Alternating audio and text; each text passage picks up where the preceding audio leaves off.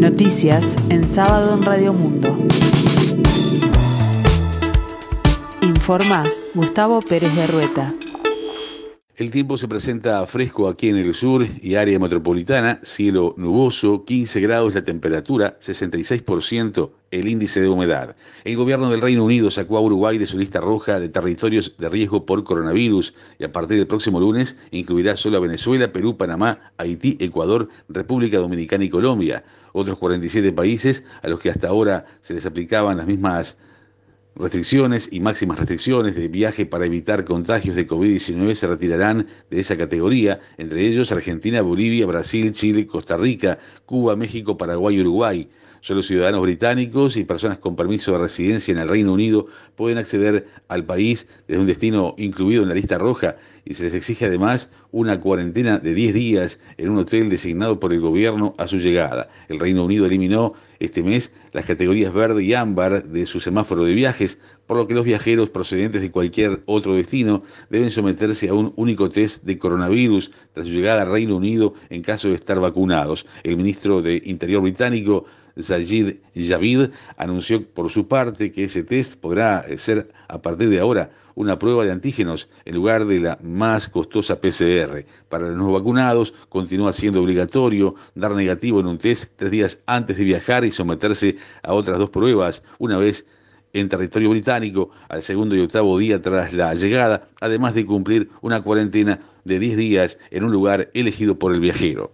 Finalmente, dos reclusos heridos es el saldo de los recientes incidentes en el penal de libertad, oportunidad en la que 25 internos salieron de sus celdas. Los privados de libertad reclamaban la reincorporación de un faginero que había solicitado salir de ese lugar voluntariamente. Los enfrentamientos se registraron en la planta alta del sector A, en la unidad número 3 del penal de libertad. Tras usar munición menor que, letal y gases lacrimógenos de la policía, eh, logró controlar el foco y reducir a los internos. Las autoridades lograron controlar la situación mediante el uso de munición no letal y gases lacrimógenos del incidente. Hay dos privados de libertad que resultaron heridos leves. Según informó el ministerio, no se eh, constató efectivos policiales lesionados. El ex militar Carlos Chaine, conocido como el Chajá, fue procesado por delitos cometidos contra cuatro militantes del Partido Comunista en febrero de 1976. Fue imputado por reiterados delitos de abuso de autoridad contra los detenidos y lesiones graves en calidad de autor y por cuatro delitos de privación de libertad en calidad de coautor, informa la diaria en base al fallo de la jueza letrada de Tacuarembó de quinto turno, Carla Gómez. Los militantes comunistas Emilio Toribio, Ariel Zapata, Carlos Pintos y Julio Basualdo fueron detenidos y torturados en el Regimiento de Caballería Mecanizada 5 de Tacuarembó entre el 6 y el 20 de febrero de 1976 y luego fueron trasladados al penal de libertad, donde permanecieron hasta el 25 de diciembre de ese año. La jueza consideró que Chaine, en su condición de oficial del Ejército Nacional, sometió a los detenidos a diversos apremios físicos y tratos crueles, inhumanos o degradantes no permitidos por las leyes la Constitución ni los reglamentos. Según destaca subrayado, los actos por los que se lo responsabiliza tienen que ver con la reiteración de hechos tales como golpizas, plantones, caballete, picana eléctrica y colgamientos. Este domingo Uruguay se enfrentará a Argentina por la quinta fecha de las eliminatorias rumbo a Qatar 2022. El partido se disputará en el Estadio Monumental de Buenos Aires a las 20.30 horas. Otros partidos que se destacan en la agenda son Bolivia-Perú a las 17, Colombia-Brasil a las 18 horas y Chile-Paraguay a las 21 horas.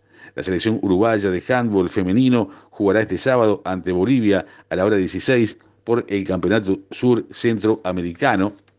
Se trata del torneo que brinda tres cupos para el Mundial de España que se disputará en diciembre. El objetivo es regresar a una cita mundialista, algo que la Celeste no logra hace 10 años. En rugby, Uruguay apronta la revancha con Estados Unidos tras haber perdido como visitante con un ajustado 19-16. Los teros jugarán en el Estadio Charrúa desde las 16 horas y alcanzando una victoria por cuatro puntos de diferencia será suficiente para clasificar por tercera vez consecutiva.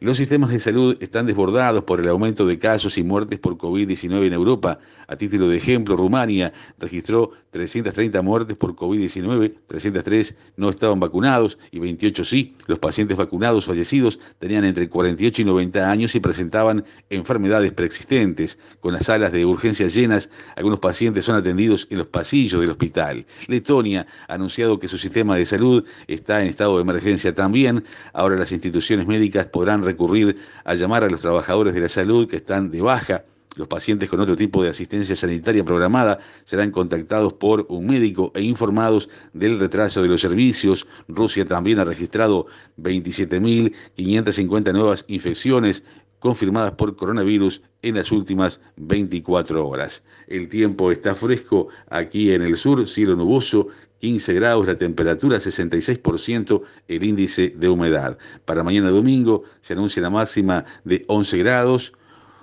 una mínima de 11 grados, perdón, una máxima de 21, el cielo estará nuboso con periodos de cubierto y probables precipitaciones aisladas.